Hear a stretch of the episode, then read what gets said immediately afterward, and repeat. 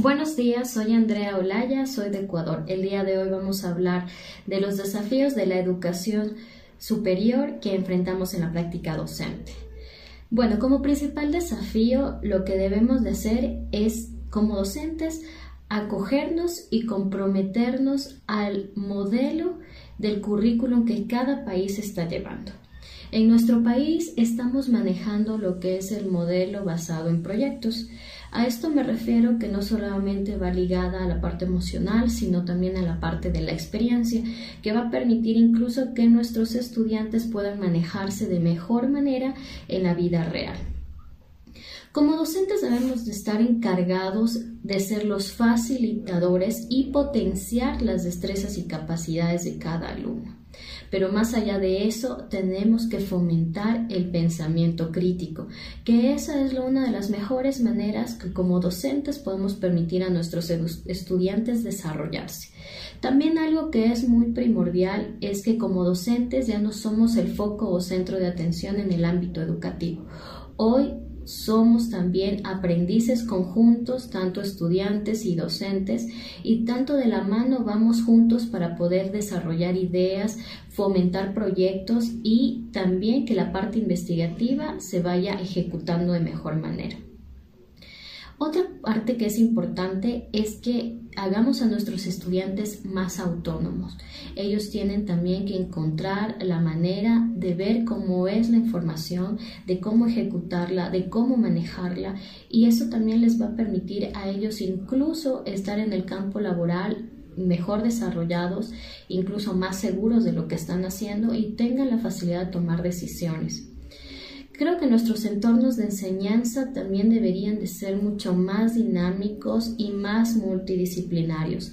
A esto quiero decirles que deberíamos que como Estado fomentar a todos nuestros estudiantes y también tener eh, convenios con otras universidades, tanto nacionales o internacionales, y también en la parte del sector privado, que eso va a permitir que, que insertemos a nuestros futuros profesionales incluso de mejor manera, porque ya van a tener una, una relación con el empresariado y ahora que es tan complejo incluso conseguir un trabajo en un campo en la situación actual en la que nos encontramos.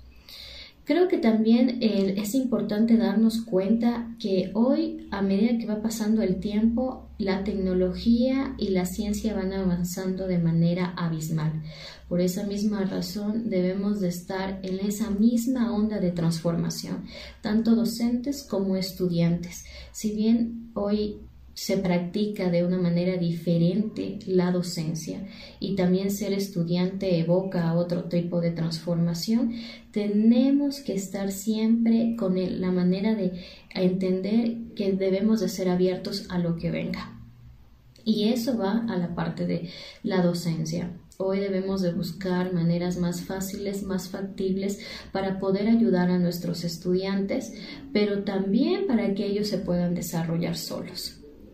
Hoy también somos prácticamente con la tecnología y el uso de las TIC hemos permitido que cada uno de ellos se pueda desarrollar de manera asincrónica o sincrónica, pero de todas formas eso también les ha permitido a ellos encontrar la manera de emplear mucho mejor la tecnología. La manera de investigar ahora debe de ser de una manera más más reactiva, eh, más eh, práctica y eso es lo que les va a permitir a que ellos estén incluso más seguros de lo que están realizando. Cabe resaltar esto.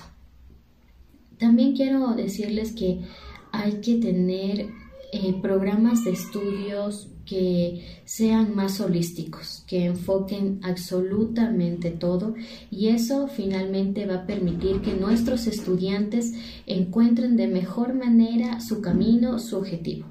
Que no solamente es ser grandes profesionales, sino servir a la sociedad y también seguir creciendo en su parte humana, en su parte de liderazgo y también eso les va a permitir alcanzar funciones laborales mucho mejores. Así que yo lo que deseo en esto es que hay muchos desafíos que debemos de tener, pero siempre a estar seguros que como país, como sociedad y realmente el grupo humano, eso es el activo más importante. Así que como docentes de eso nos debemos de preocupar. Muchas gracias, nos vemos la próxima.